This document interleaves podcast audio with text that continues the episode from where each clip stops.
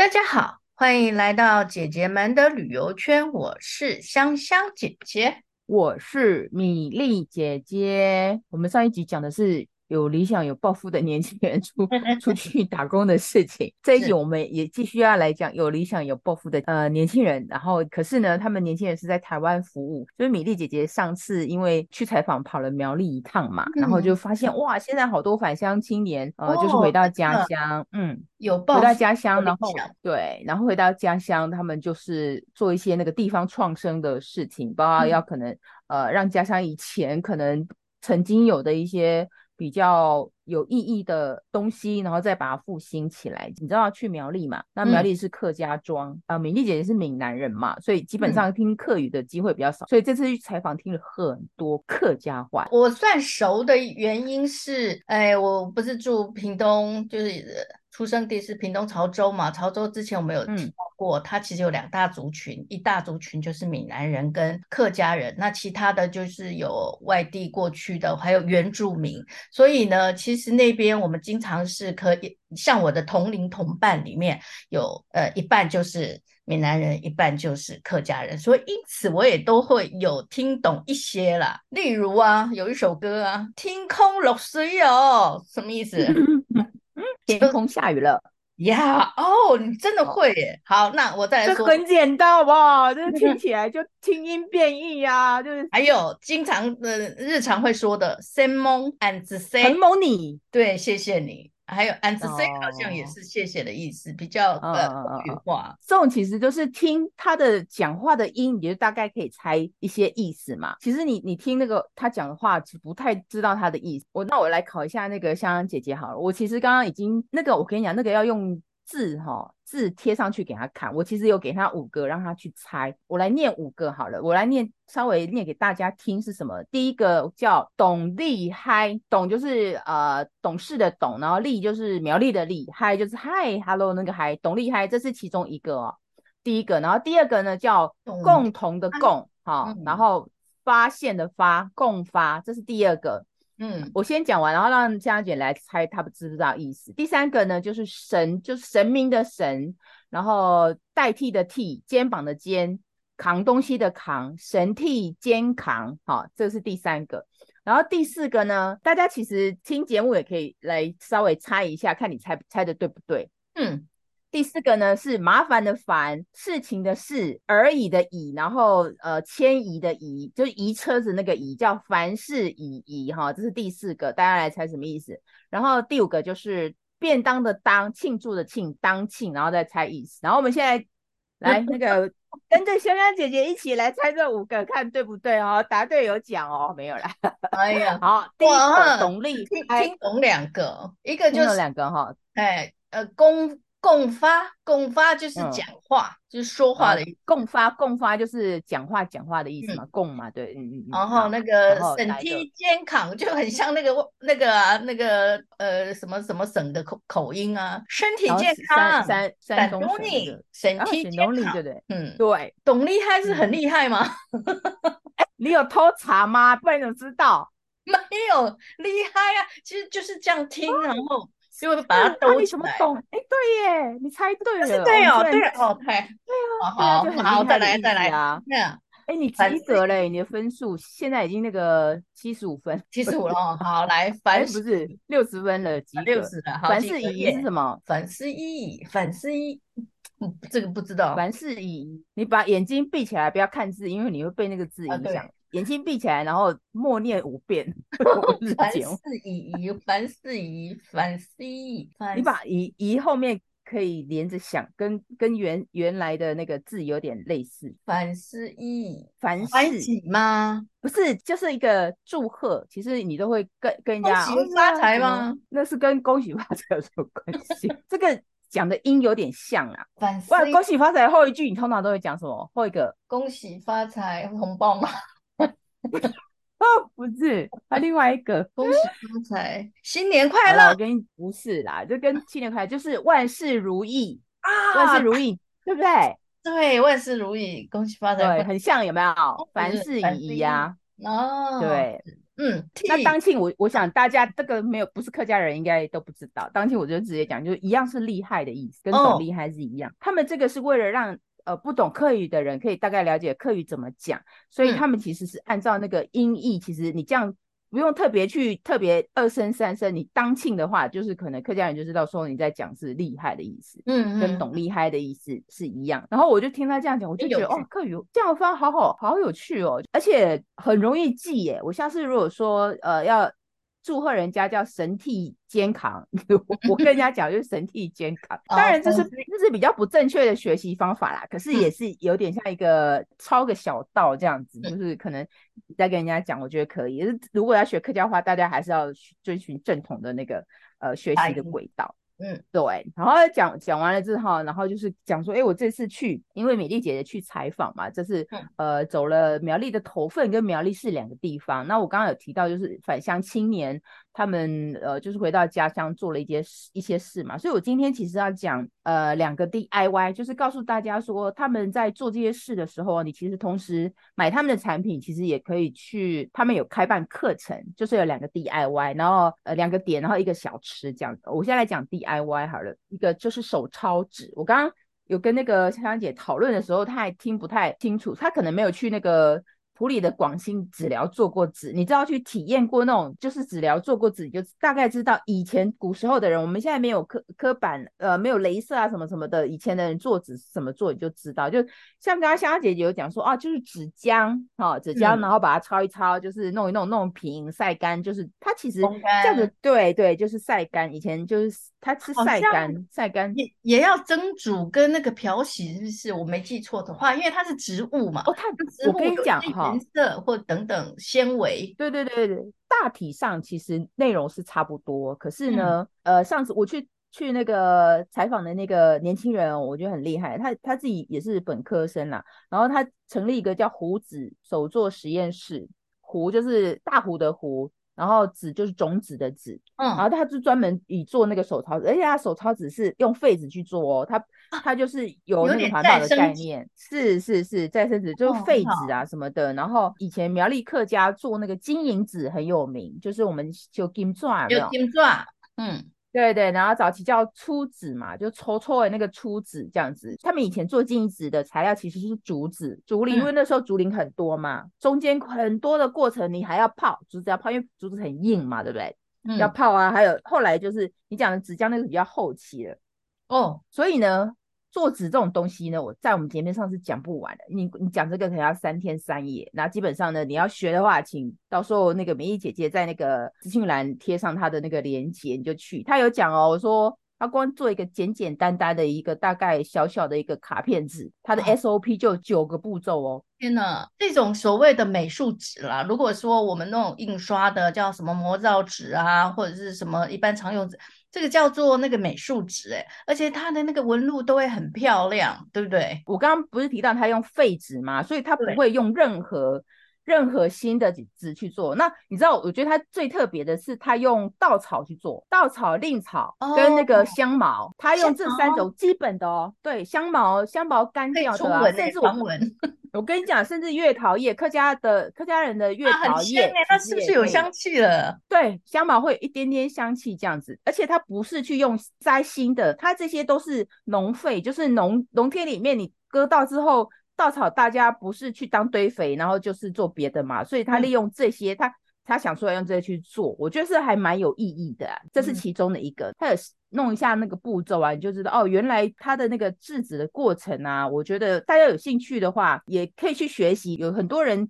透过它去做那个呃，包括可能明信片啊，或者是卡纸啊。我看他现场就有用那个这种手抄纸做那个尺啊，量尺，量尺哦。是，然后它的尺是纸做的嘛，所以也可以当书，它也可以当书签。一般那个书签，书签就是夹那个书，夹那个书，你可能看到哪一页啊，把它夹起来。它的产品有很多啦，其实我觉得有兴趣的话，大家可以去那个探讨一下。呃，这是一个长知识的一个活动，这是其中一个。然后另另外一个的话是在苗栗市，她是一个女生，叫、嗯、呃那个女生的话，她开了一个工作室，是做手工书的，欸、都跟纸有关。就是用这个手抄纸做手工书吗？呃，其中之一它会有，可是它的纸。会就种类就会比较多了，就不限于再生纸了，它可能可以有很多很多纸。那重点是它用这些来做各式各样的所谓的为什么要手工书？因为有些人。呃，可能他要送礼，他想，譬如说香香姐姐生日，我想送她一份特别的礼物，我就请她做。然后可能那个手工书里面呢，它的每一个扉页，其实我可能就是暗暗戳戳的，可能有把呃香香姐姐送给我的树叶，我保留起来啊，然后就会贴到那边去。它其实有点像那种纪念手工书，这是比较具有意义的那个纪念的手工书。那当然你也可以做，呃，做成那种自己当成笔记本嘛，就是空白的这样。呃，一般我们现在书不是都。已经印刷里面就是可能用订书机雕装嘛，就是用那个浆呃那个叫什么浆糊吗？还是什么粘的那个？就是我们要把书册粘起来有，有呃，就是目前大家看到就是我们讲讲的那个骑马钉嘛，就是那种其实就是订书机啦，比较专业订书机。然后它的部分的话，它是用各种各样的绑线去穿过那个书，用针去穿，然后所以有点像古时候，哦，就是那个武功秘籍吗？对对对对，《天龙八部》的那个。嗯 天龙八部，天龙啊，天龙八部的武功秘籍，这样蛤蟆功的那个武功秘籍，可能就是自宫的一起。九阴白骨爪可能也是这样，什么化化掌绵绵骨化掌武功之类的，嗯。对对对对对，九阴真经啊，什么东东的哈，然后这是手工书的部分。那当然他会各式各样，然后他有在帮人家做，就是而且他生意很好，现在已经刻字化了哦。你刚才讲说我要干嘛干嘛，他可能要排排一个月以后这样子。那当然他也有在帮、嗯、帮人家授课这样子，可是你要预约。像这两个地方，嗯、就是我刚刚提到的胡子跟那个这个手工书的那个工作室叫来本册子，很简单，哦、就是给我来本册子，对对对。非常来本册子这样一目了然，对，一目了然这样子。这两个地方其实都跟有点像，就很蛮蛮有书卷气的啦、嗯。所以大家如果说有兴趣的话，其实是可以体验。对对对，然后也可以买他们的产品。因为这个两个我到时候都会贴链接，就是他们有各式各样的产品都在上面，嗯、就很方便。你想买也可以这样。这是两个这样，然后这是有关 DIY 的部分。那接下来这三个点呢，你可以人就可以直接去，不不一定要预约了。一个。呃，这三个点分别是叫河背庄农场，然后一个是来客茶馆，然后一个是海山小吃。前两个的话，哎，其实这三个都不一样哦。河背庄，河背庄农场，对，它是其实就是一个农场或农园吧，它就是以种稻米为主的。嗯、那为什么叫河河背庄呢？因为就是河的背面。那因为它这个它这个农背面，对对，这个农园是在那个呃头份的中港溪的南岸。然后所以就有点像河的背面，嗯、所以叫那个地名叫河背庄。嗯，男主人他是呃大概七八年前，他也算是虽然年纪有点高于刚刚之前提到那两个，可是他也是属于比较早期的返乡青年的一个、嗯、呃呃一群这样子。他之前是做半导体的，然后后来就回到家乡，嗯，嗯接手哥哥返乡了是吗？对对对，然后旅游圈他就回来接返乡，嗯，对。回来接那个长辈们的一些农园菜园这样子，哦，然后他除了这个以外，他也很蛮有理想、有抱负的。青年人还不到壮年，有点像复兴一下那个客家的米食文化，还有一些稻米文化。他、嗯、的农园有稻田哦，所以你去的时候其实是可以看到一大片稻田。哦、然后所以他自己务农，自己种稻子，然后自己收成。对，然后还做成那个农游的那个形式。哦，欢迎。对，他其实整个庄园已经变成休闲庄园，只是他把以前的他有点转型啦。刚开始一回到家乡，其实是帮忙种稻嘛，然后卖米哦。他他们家有米可以买哦，然后后来他就转型成食农教育，他是想把呃有关客家一些比较农事方面的介绍给不管大朋友小朋友都可以。像他今年的暑假一些小朋友的那个夏令营啊，就有关那个农事体验的夏令营才刚刚结束，他都安排五天的时间，那其中有包括割稻，因为刚好他现在是那个收成嘛，稻米收成，嗯、他要教小朋友割稻啊，然后。可能堆稻草堆啊，然后呃教你怎么做稻草人呐、啊，然后呃还有教你做那个客家的米食。客家的米食就是有那个红板，红板就是我们闽南常讲的红龟粿，就是红色的，然后会有一个模板呐、啊，红龟粿的那个模板啊，对对，就木头刻有刻一些那个形状，它一压下去那个形状就出来了嘛，嗯、就是有个龟壳的那个形状，对对，对，他们类似的。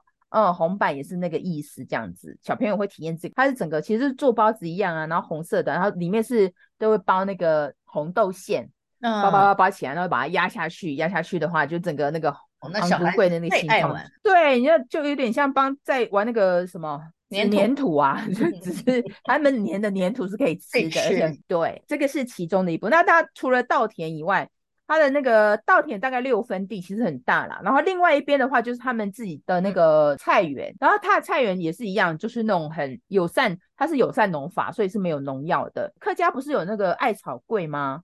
嗯，一般我们都只听那个，只吃到那个绿绿的艾草桂，不知道它那个艾草长哪哪里的。哎，它的农，它的菜园里面就有种艾草，所以就是你，因为你在做的同时，他会先带你去他的那个菜园里面，告诉你他大概有种火龙果啊、玉米啊。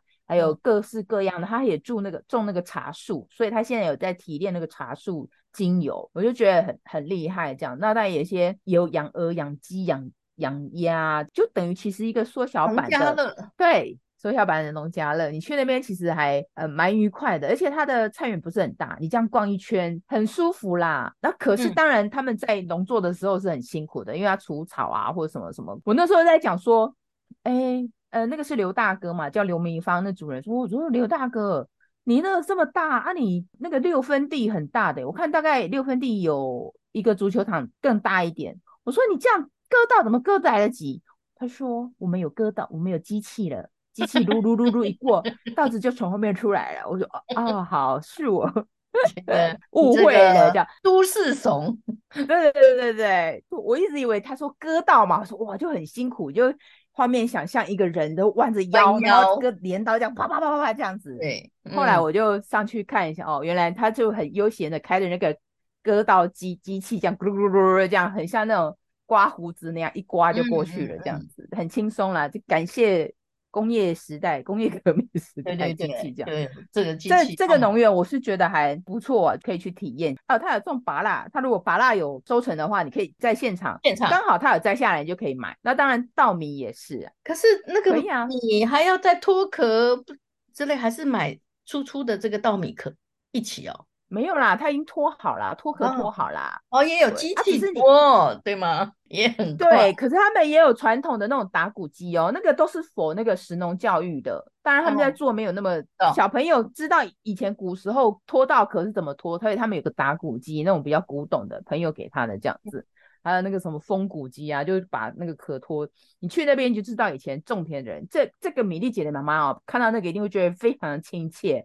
因为他年轻的时候，小时候就去接触那个，嗯，在我们来讲，它就是博物馆里面的展示品，因为没有有啦，有没有弄过的，嗯，有看过有看过我，可是我还真的没有实际上去，真的是拿一把那个稻子，然后去脱壳，下次有机会去那边再弄。因为你知道，我们采访其实基本上就是，除非你就是时间很长，因为整个从头走到尾，不然其实都是听老板在那边讲而已，然后就看看的一手好稻谷这样子。然后这是河贝庄，这个是头份的，然后头份还有另外一家在呃，另外一家就是带你去喝茶，它叫乐客茶馆嘛。那个茶馆跟我们一般的喝台湾茶就是有个。老人家，然后做个一个长桌，然后要泡茶，那个不一样。它其实有点像复方的那个花草茶。为什么他会弄一个茶馆？因为他们自己本身有个本身有个品牌叫梁山水泊，然后他们电商平台本来就有了嘛。那个主人后来只是因为头份施工所旁边有一个空闲的地方，然后他们就把它弄成一个清创基地，然后他们就进驻了，就是有一些团体进驻了到那边。像我刚刚提到那个胡子手作实验室，他那边也有合作在那边。啊，所以他有一些作品，你去那边，他可能有一些展示。当然，那边最主要还是以茶为主。那是什么茶呢？它其实是有点，我刚刚讲提到复方茶，它会把苗栗的一些特产加进去。像我那时候去才知道，原来头份其实是黑豆的盛产地，哦、是黑豆消水肿产量 对。啊，对，是消水肿没有 错，产量占全台的三分之一，所以它的量是很大的，大的，嗯，对对对，然后他就有，所以他就想说，哇，那他要那个，呃，以那个头份做基本，然后是研发很多，他就研发那个黑豆咖啡出来，然后做成挂耳式，哦、嗯，诶很特别哦。你不是说茶吗？那它现在变成是黑豆咖啡哦，我刚刚跳了，对不对？茶讲到一半就到那个黑豆咖啡来。然后回来茶的部分，好，我们再回来茶。茶的部分就是，呃，如果以特产来讲，苗栗的铜锣它是盛产杭菊嘛，每年的九月。然后就是它就会推那个杭菊茶，嗯、这是其中茶的部分，这样子。懂了。然后头份的话，就再回到那个黑豆，当然也会有黑豆茶。嗯、黑豆茶的部分就是以黑豆做基础，然后加一些。他说他有跟中医师去研究那种茶，因为茶的配方嘛，他要加一些乌龟这样对对对，就是弄弄那个，就是有一个茶的配方出来，用的，所以它会有，嗯、对，它有各种名目的茶，包括你可能可以消肿的啊，还有那个。嗯美颜的啊，什么的都有这样子，嗯、这是茶的部分。现在年轻人不是很爱喝咖啡嘛？尤其挂耳式，米粒姐姐每天都要喝一杯咖啡这样子，没有咖啡就提升不了。然后她就以黑豆为基底，跟那个咖啡一起。然后我就问她说：“啊，黑豆你要怎么做？”她说：“黑豆烘干磨成粉，跟那个咖啡粉一起就是了。”所以你、哦、你在喝喝的时候，其实香香姐姐有喝过黑豆茶嘛？你知道黑豆的味道嘛？对不对？是对，我们对我喝黑豆。咖啡的时候就是前前味、中味、后味，你知道，那个其实闻的时候，黑豆的味道还蛮明显的。那喝进去喝喝进去的话，就是咖啡的味道就比较浓。我就觉得香气先来，然后再来是口感这样。我觉得它烘成这样的味道还蛮不错。然后它是属于那个大概是中培吧，中焙。它的那个他们呃对对，他们都自己烘焙烘焙那个咖啡啊跟茶，我觉得还不错。这个就是。呃，茶的部分，那你去那边的话，所谓的茶馆其实是一个，我觉得像一个多功能的地方，就是可以让人家休息，可是它的位置没有很多，大概可能三四个桌子，就是有时候进去纳凉一下这样子。那除了除此以外，你就可以买东西，然后它里面有一个一些展示柜，展示他们跟他们一起合作的一些首创的品牌的品牌的人啊，包括可能我刚刚提到的手工书，可能会有一些在那边。那如果说他们蛮常跟苗栗高中合办一些那个。活动的，所以就也如果有活动的话，就会在那边呃展示这样子。我那时候去的话，刚好他们。苗栗高中有一个针对呃客家的一些诗人吴浊流，还有李乔，还有那个甘耀明，这三个就是可能比较有名的那个诗人，就以他们做肖像，帮他们做了一个挂耳咖啡包，搭配插画，像类似这种的话，他们就是针对活动去做的一个，等于说有点像限量的东西，所以是比较特别的。就是这个茶馆是这样子的意义存在，这样最主要它是一个 base 啦，一个基地。然后希望大家来到那个头份，可以有、嗯、呃这样子的一个呃体验，就是认识头份有哪些茶或特产这样子。苗栗还很有名的就是公馆的红枣补血嘛，对不对？红枣哦，公馆红枣，他们对他们也会以红枣做基本的，然后做一些产品的东西。红枣它也可以做成咖啡哦。哦，对啊，其实还蛮对味的。对对对，红枣有一点。对对对，然后它。嗯它是用红枣下去跟咖啡一起烘豆，然后它的果香气息很浓，嗯、它喝起来咖啡有点那个红枣的香气，还有那个红枣用它有做点心叫红枣司康，就是那个英式点心，哦、嗯，它的口感吃起来是比较酥脆，外皮比较酥脆，刚好就是那样的感觉嘛，里面就比较软，嗯、好丰富哎、欸，去到那边有也有一种很轻松，然后可以享受美食，然后又在当地特产。